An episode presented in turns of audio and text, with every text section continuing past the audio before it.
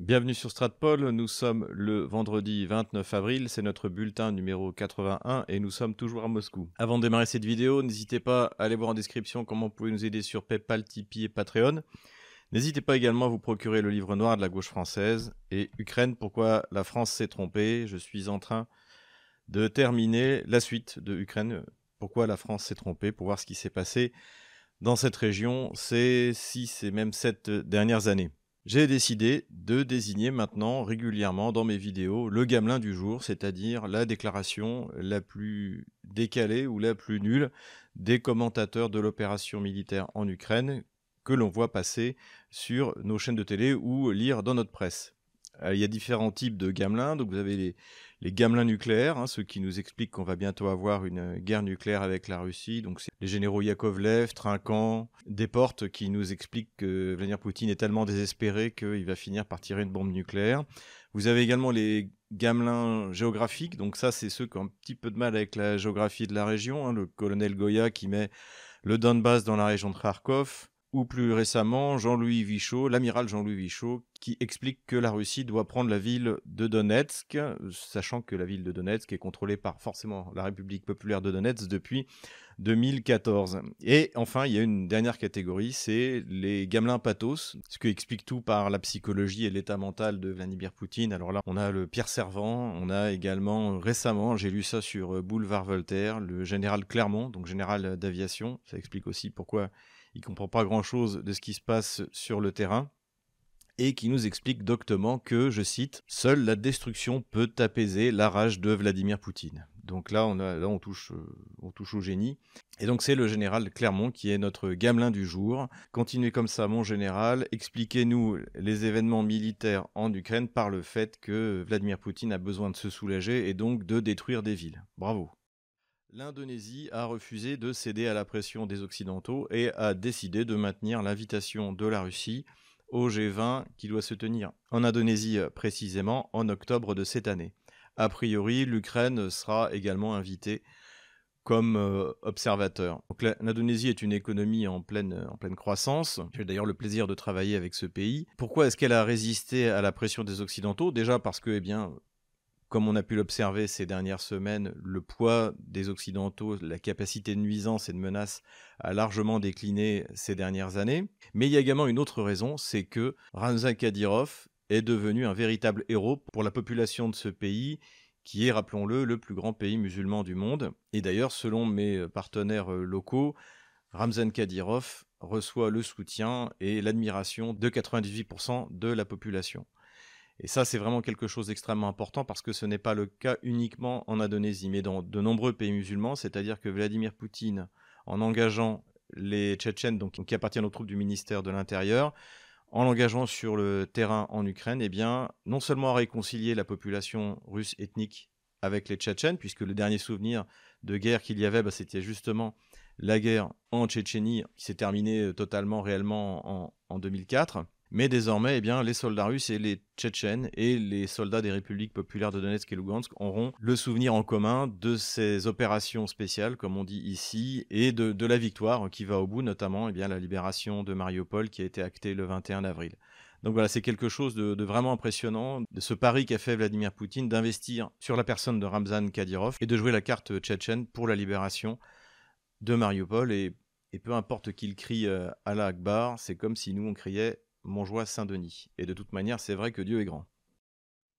Quelques nouvelles euh, économiques euh, maintenant. Tout le monde parle de l'achat du gaz russe en roubles, puisque plusieurs pays euh, d'Europe se sont décidés à acheter le gaz russe en roubles. Alors il faut voir que le système qu'a mis en place la Russie pour permettre d'acheter ce gaz russe en roubles est en fait un compromis qui devrait satisfaire à peu près tout le monde, puisque comme l'a expliqué, d'ailleurs je le remercie, un de mes auditeurs, donc je remercie Arnaud de m'avoir fait une note explicative, en fait les Européens n'ont pas vraiment à ouvrir un compte en roubles à Gazprom Bank en Russie. Gazprom Bank dispose d'un compte euh, miroir, donc dans une banque commerciale en Europe, peut-être la, la Deutsche Bank, peut-être la BNP, je ne sais pas.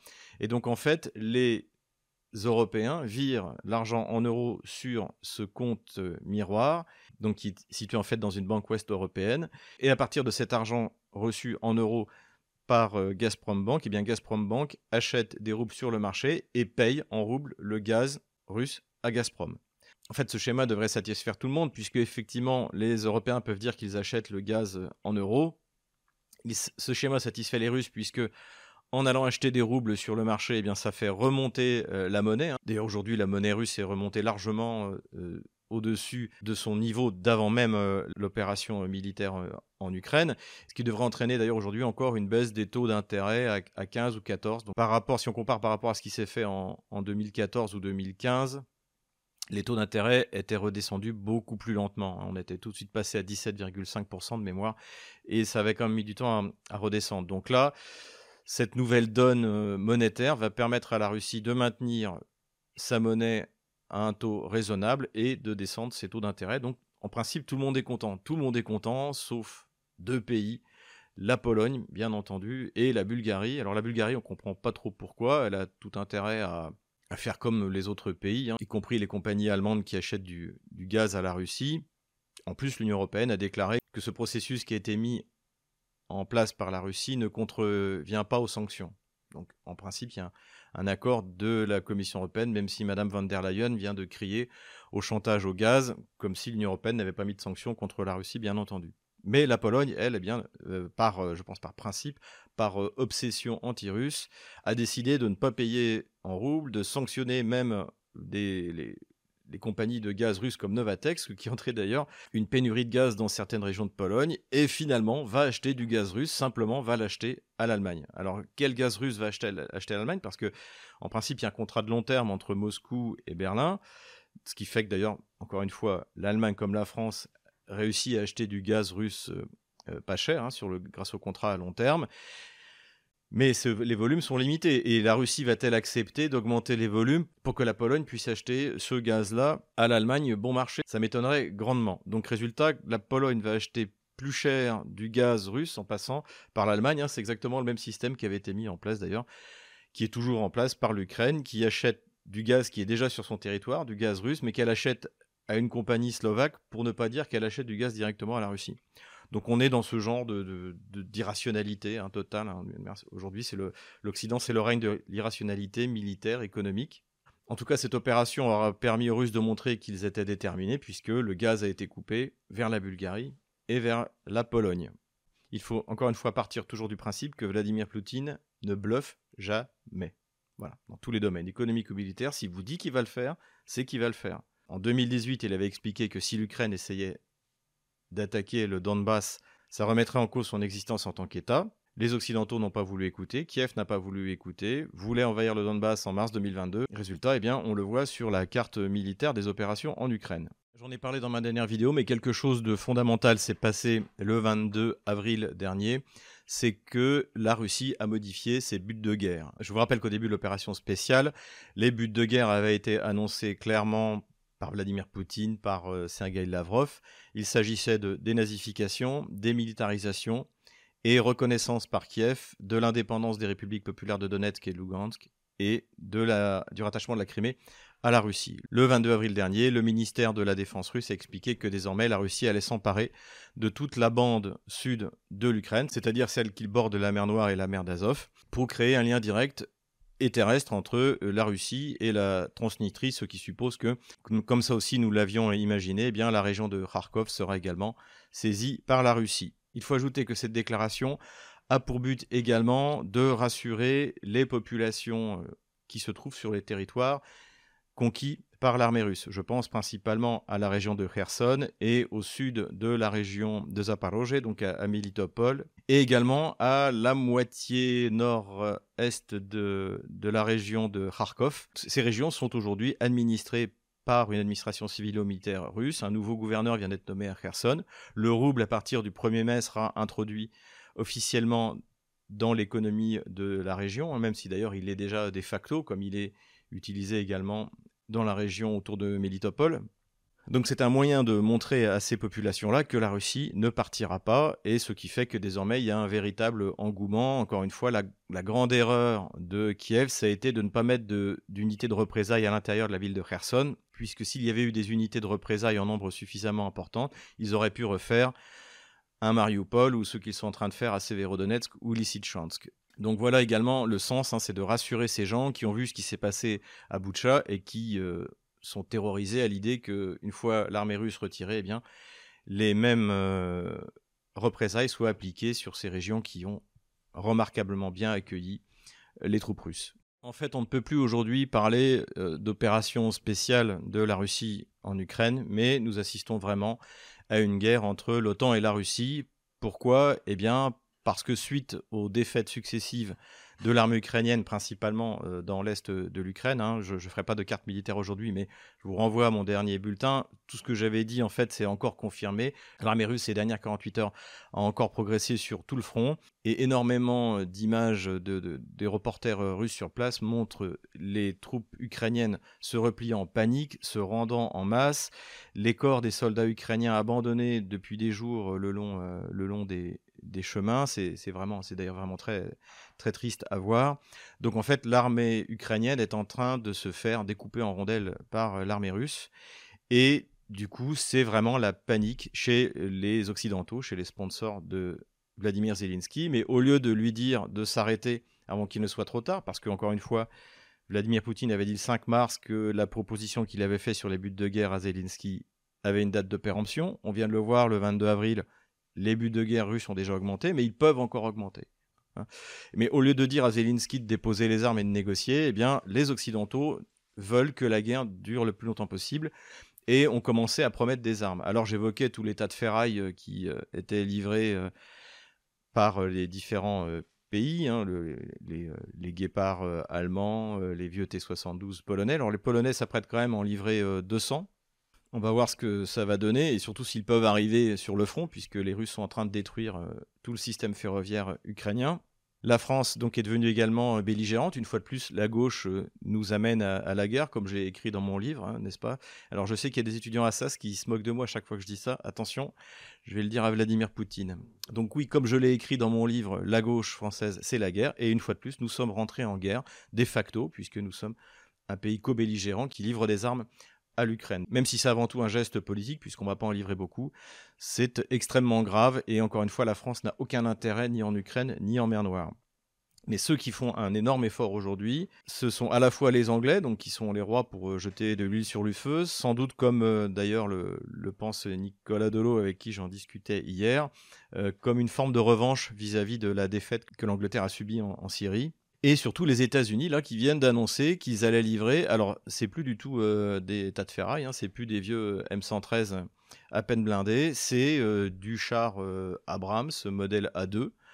C'est des F-16, donc des avions, c'est des systèmes antiaériens patriotes, des systèmes d'artillerie modernes. Donc tout ça est assez impressionnant. Alors c'est pas encore arrivé sur le front, mais visiblement les États-Unis sont extrêmement pressé. Donc il ne faut pas prendre cette menace euh, à la légère, bien entendu. Cela dit, il faut la relativiser. Il y a le problème de transport jusqu'au front. Il y a le problème humain, c'est-à-dire qu'en fait, euh, ce qu'on observe hein, parmi toutes les troupes qui se rendent notamment dans l'est de l'Ukraine, c'est qu'il y a de plus en plus de réservistes. Kiev a lancé un avis de mobilisation générale. J'ai un, ami qui a un fils Nikolaïev qui a 19 ans, il n'a même pas fait son service militaire, il n'a jamais tenu une Kalachnikov de sa vie et on lui annonce qu'il va être mobilisé. Donc tout ça, c'est très bien, mais ça ne va pas faire des soldats capables d'utiliser euh, ces armements-là sans aucune expérience. Il y a également d'autres problèmes, c'est-à-dire que bon, former un artilleur ukrainien sur du matériel d'artillerie américain ou français, ce sera pas très compliqué, c'est quand même à peu près les mêmes euh, principes d'utilisation. Euh, de même, on peut l'imaginer pour un, char Abrams, mais pour des patriotes, c'est un an de formation. Donc est-ce que ça veut dire que pour que ce soit utilisable immédiatement, les Américains vont eux-mêmes ou des Polonais, des mercenaires polonais vont eux-mêmes euh, utiliser les patriotes? C'est un engagement de plus en plus proche de l'affrontement direct avec la Russie. Plus embêtant encore, c'est les F-16, c'est-à-dire qu'effectivement, les F-16, je crois c'est des bons, avions, mais qui va les piloter? Ça va pas prendre deux semaines pour transformer un pilote ukrainien, s'il en reste, du MiG-29 euh, au F-16. Donc tout ça prendra du temps. Autre problème également, c'est que les chars Abrams qui vont être livrés pèsent autour de 65 tonnes. Et on l'a vu dans des manœuvres qui ont lieu, on en avait parlé à l'époque sur Stratpol, qui ont eu lieu en Pologne, c'est-à-dire que ces chars sont trop lourds pour les infrastructures routières, les ponts de ces régions. C'était le cas en Pologne et ce sera encore pire en Ukraine, les Abrams ne pourront pas utiliser les ponts ukrainiens. Ils sont beaucoup trop lourds. Donc sans sous-estimer euh, ce renfort qui est envoyé en Ukraine, l'utiliser et l'envoyer sur le front va être extrêmement compliqué.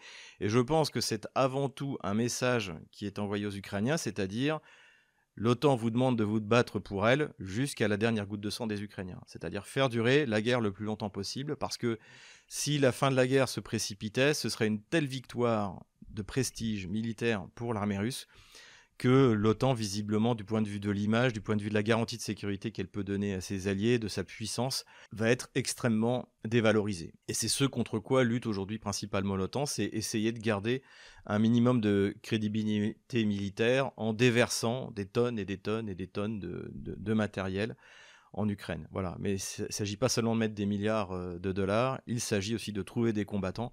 Et la motivation des Ukrainiens aujourd'hui est en train de s'effacer. On le voit d'ailleurs à Mariupol, alors le fameux capitaine euh, Palamar, hein, qu'on voit régulièrement sur le chaîne Telegram de Biletsky, le fondateur d'Azov, a au bout de cinq jours euh, envoyé un petit message où il en appelle aux conventions de Genève, où il en appelle au monde entier pour venir libérer Mariupol. Pourquoi? Bon, visiblement, il y a un texte hein, qui a été écrit à Kiev, dont il ne comprend pas forcément d'ailleurs tous les termes. Enfin, tout ça est assez pathétique. La chaîne de Biletsky a également montré le résultat sur les sous-sols d'Azovstal des bombardements lourds que fait l'aviation russe. D'après certaines sources, en fait, les défenseurs entre guillemets d'Azovstal sont déjà en train de négocier leur reddition. Et là, ce sera un coup extrêmement dur, à la fois pour euh, Kiev, mais également pour les Occidentaux, surtout s'il y a, comme maintenant c'est quasiment officiel, plusieurs dizaines, voire plusieurs centaines de mercenaires euh, occidentaux. Voilà où on en est aujourd'hui, le 29 avril 2022.